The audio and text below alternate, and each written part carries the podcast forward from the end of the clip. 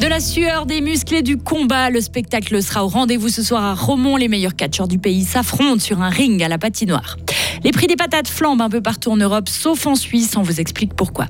Et touristes chinois, coréens et indiens sont de retour cet été pour découvrir les beautés de la Suisse. De la pluie pour cet après-midi, du soleil pour demain et de la grisaille pour dimanche. La météo s'annonce automnale. Bulletin complet à la fin du journal de Karine Baumgartner. Bonjour Karine. Bonjour Maurizio, bonjour à toutes et tous. Les meilleurs catcheurs du pays se donnent rendez-vous ce soir à Romont. Un tournoi de wrestling est organisé ce soir dans la patinoire du chef-lieu glanois, transformé pour l'occasion en arène avec un ring. 300 spectateurs sont attendus. La dernière compétition de ce genre dans le canton de Fribourg remonte à plus de 10 ans.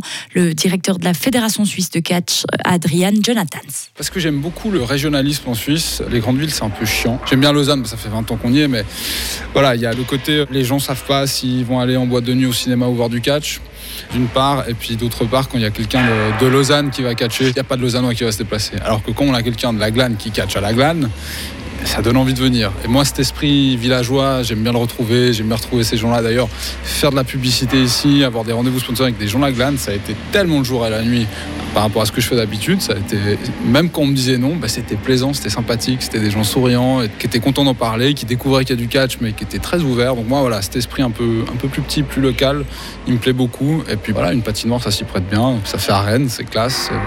Et puis surtout, on a Matteo Turelli, ex-champion suisse, qui est de Mézières, qui joue au FC Bilance et qui sera là ce soir. Et l'ancien champion affrontera sept autres participants. Ils se mesureront dans des matchs de catch en un contre un jusqu'à désigner un grand vainqueur de la soirée. Et parmi les sportifs, il y aura aussi Kevin Grandjean, l'actuel champion roman, se réjouit. Pouah, je vais pas aller dans les grands détails, simplement se foutre sur la gueule. Un petit peu de lutte, un petit peu de combat, on se tape dessus. Très simple. Celui qui l'emporte, c'est soit celui qui abandonne, enfin plutôt qui fait abandonner, ou celui qui rive les épaules de l'autre au sol jusqu'à 3. C'est le premier tournoi dans le canton de Fribourg depuis très longtemps. On est un peu euh, dans un village.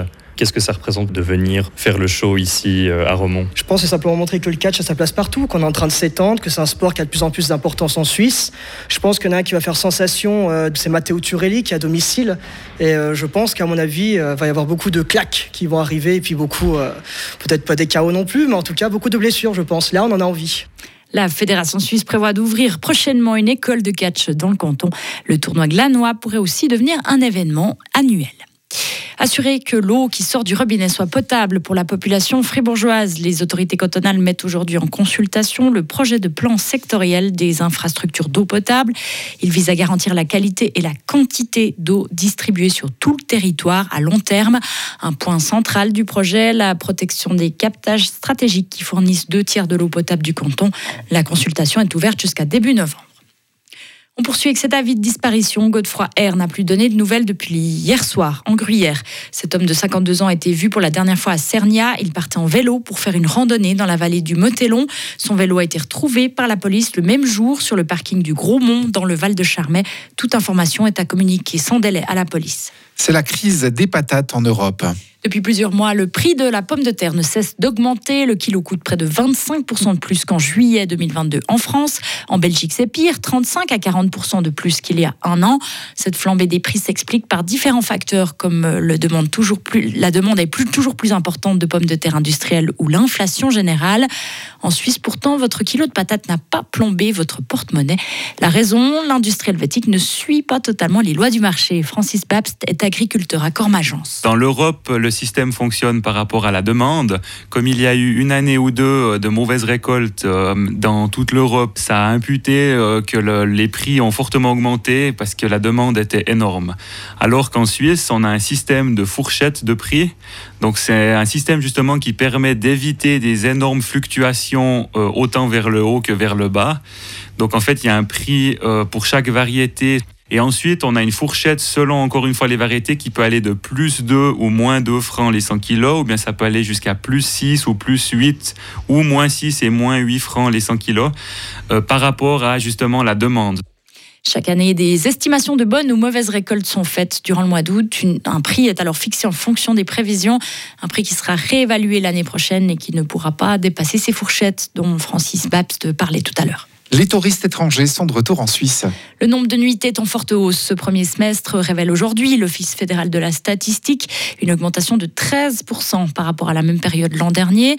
La Suisse semble avoir trouvé son attractivité auprès des touristes de tous les continents, mais surtout d'Asie. Les précisions de notre correspondante à Berne, Marie Vuemier. La demande indigène en hébergement touristique est restée stable ce premier semestre, mais la demande étrangère a bondi de 33%. La hausse est particulièrement marquée chez les touristes en provenance du continent asiatique. Leur nombre de nuitées a doublé en une année. La Suisse a particulièrement séduit les Chinois, les Coréens et les Indiens. Les visiteurs d'Océanie sont aussi de retour, trois fois plus nombreux que l'an dernier, de même que les touristes américains en hausse de 50%, et la demande européenne continue sa progression, surtout du côté du Royaume-Uni, de l'Allemagne, de la France et de l'Italie. Toutes les régions touristiques de Suisse voient leur nuitée augmenter, sauf le Tessin et les Grisons. Les plus fortes hausses sont observées en région genevoise et zurichoise. L'été s'annonce également radieux pour les hôteliers. Il table sur une hausse d'environ 30% des nuitées en juillet et août. Alain Berset s'envolera pour la Colombie la semaine prochaine. Promotion de la paix, aide humanitaire et économie figurent au programme de cette visite. Le président de la Confédération rencontrera son homologue colombien le 10 août à Bogota. La Suisse est un des quatre pays chargés d'accompagner le processus de paix entre l'armée de libération nationale et le gouvernement colombien. Un important glissement de terrain en Géorgie a fait au moins six morts et une trentaine de disparus. L'incident s'est déroulé dans une région montagneuse proche de stations balnéaires. Dans la zone sinistrée, les sauveteurs continuent leurs recherches. Jusqu'à présent, six corps ont été retrouvés. 400 pompiers et secouristes sont sur place. Le bilan pourrait encore s'alourdir. Le FC Bull fera son retour à la compétition demain. On termine par du sport. Les Gruyériens se rendront sur le terrain de Ram pour disputer la première journée de Promotion League. L'an dernier, les pensionnaires de Boulaire s'étaient maintenus assez tôt en terminant 13e du classement. Durant l'été, l'effectif a passablement changé qu'une dizaine d'arrivées pour une dizaine de départs. L'entraîneur est lui aussi nouveau. Cédric Stram a remplacé Lucien Denervaux.